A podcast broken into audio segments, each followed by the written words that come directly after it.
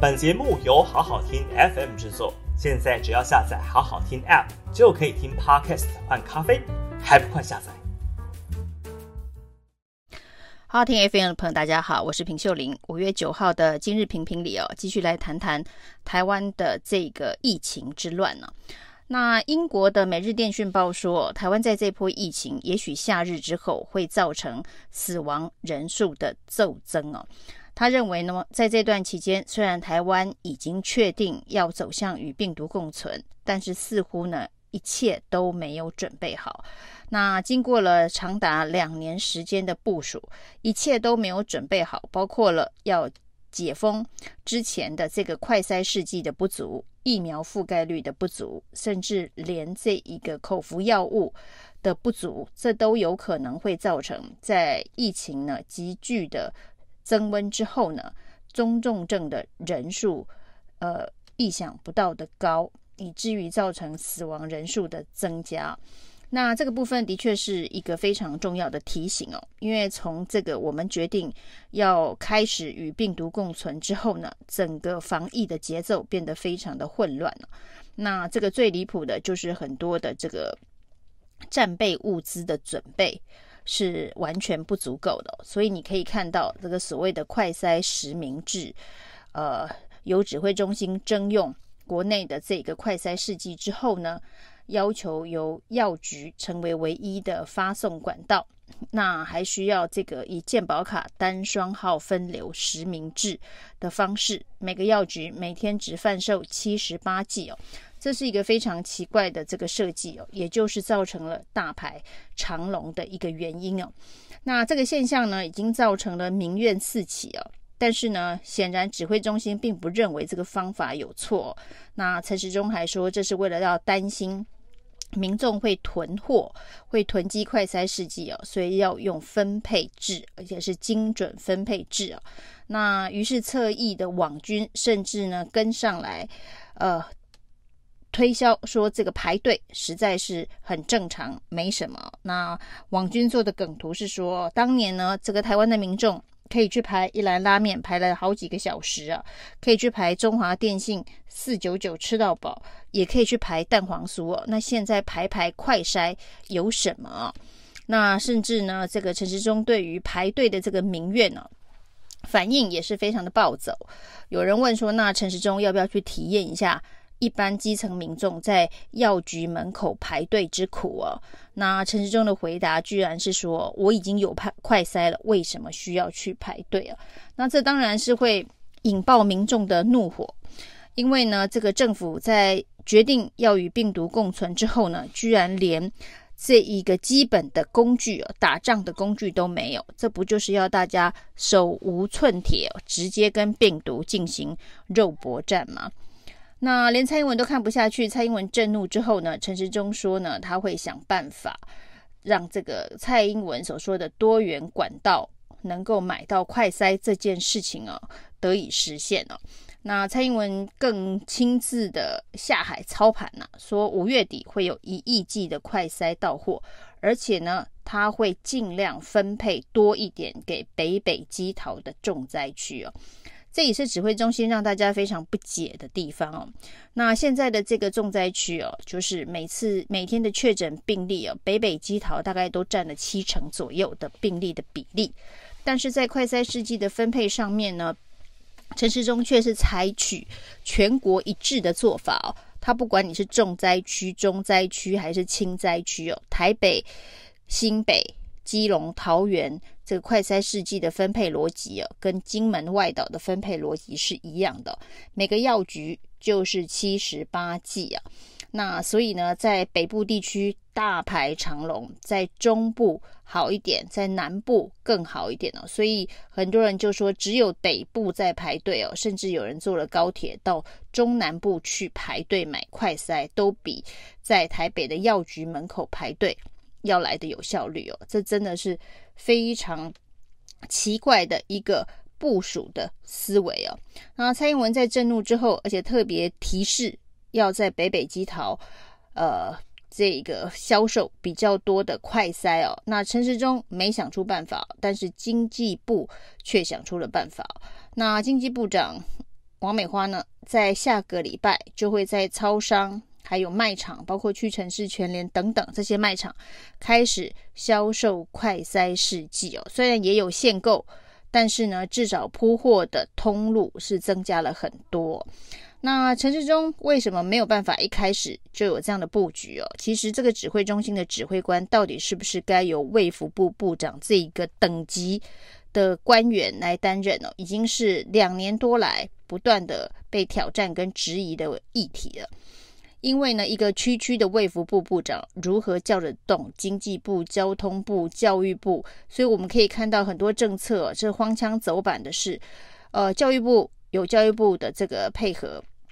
那有很多指挥中心帮教育部决定的政策，那落实到教育部到各大学校去，就会出现很大的落差。这一方面，最近出现的当然是所谓的中小学停课的标准是第一波引爆，再来是大学的远距教学的开放。以及呢，这个确诊学生的处理哦，于是就发生了台大类方舱确诊学生住帐篷会议室这些荒腔走板的事情哦。那交通部当然也有所谓的这一个观光旅游业是不是要打三剂的三剂令的议题哦。那交通部说他事前并不知道指挥中心的决定哦，可以看得出来部会之间彼此的协调有很大的问题哦。这次当然是经济部完全被排除在。所谓的快筛销售多元管道的规划之外，所以呢才会只能在药局卖快筛，大家要在药局门口排队，这么荒谬的景象。所以陈时中不能无法担任一个这么大规模的这个疫情的总指挥官这件事情哦。此时此刻又再度被凸显了。那这问题其实，在去年五月份 Delta 那一波疫情的时候就已经发生了。不管是五倍券，包括纾困之乱，都是因为陈时中的这个指挥官的层级啊，实在是没有办法统合整个行政团队。但是民进党呢，因为陈时中的人气高哦，所以又舍不得。让他从这个位置上面下来，那于是时而看到苏贞昌的角色冒出来，时而苏贞昌的角色又不见了，那就是造成这几波呃纾困之乱、快筛之乱等等疫苗之乱，其实都跟这些指挥体系的混乱本身有关系啊。那因为这个快筛之乱呢、啊，陈时中的情绪最近是蛮失控暴走的。那当然是一方面，蔡英文。对于现在的这个快筛之乱震怒了，另外一方面呢，他也没办法叫得动其他部会一起来协助处理相关的议题哦，于是呢，只好把这一个炮口对向台北市长柯文哲。那柯文哲当然最近对于这个所谓的二十八亿的防疫预算、疫苗预算删除这件事情，面临这个在野党。议员的这个炮轰哦，不过非常奇特的是哦，你几乎没看到民进党议员。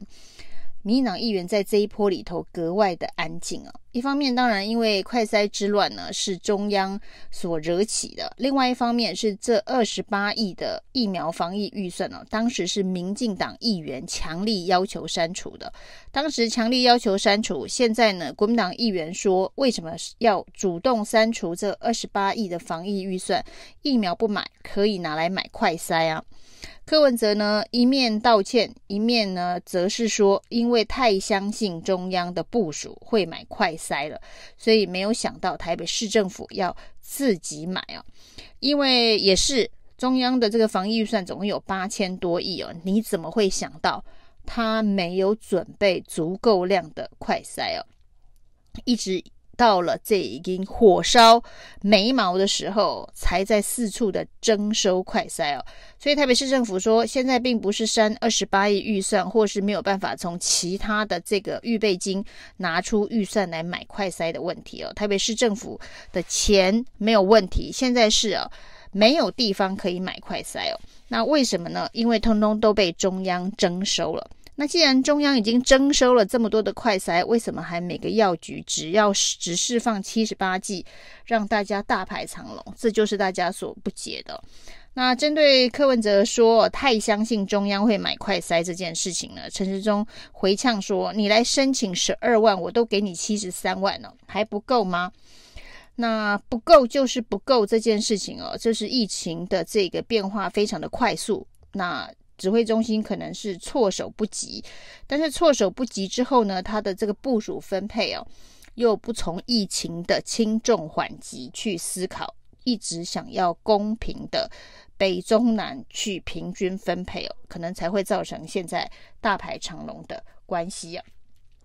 那不管是这一个快筛的这个征用以及分配，还有这个居家隔离确诊的这一个政策不断的滚动哦，现在已经大概滚动出从原本只有居隔、居检跟确诊了，那现在应该滚动出七八种不同的自主健康管理、自主监测、自主应变等等哦，民众真的是被搞得晕头转向，那整天都要发各种这个确诊呃步骤。该去哪里哦？每天都会做部分的这个调整哦。那这很多部分当然也跟这个系统塞车有关系哦。那这个中央的两大跟防疫有关的系统，法传系统以及 Trace 系统，已经不知道多少县市首长呼吁这个系统有问题啊。这是又是从这一个去年五月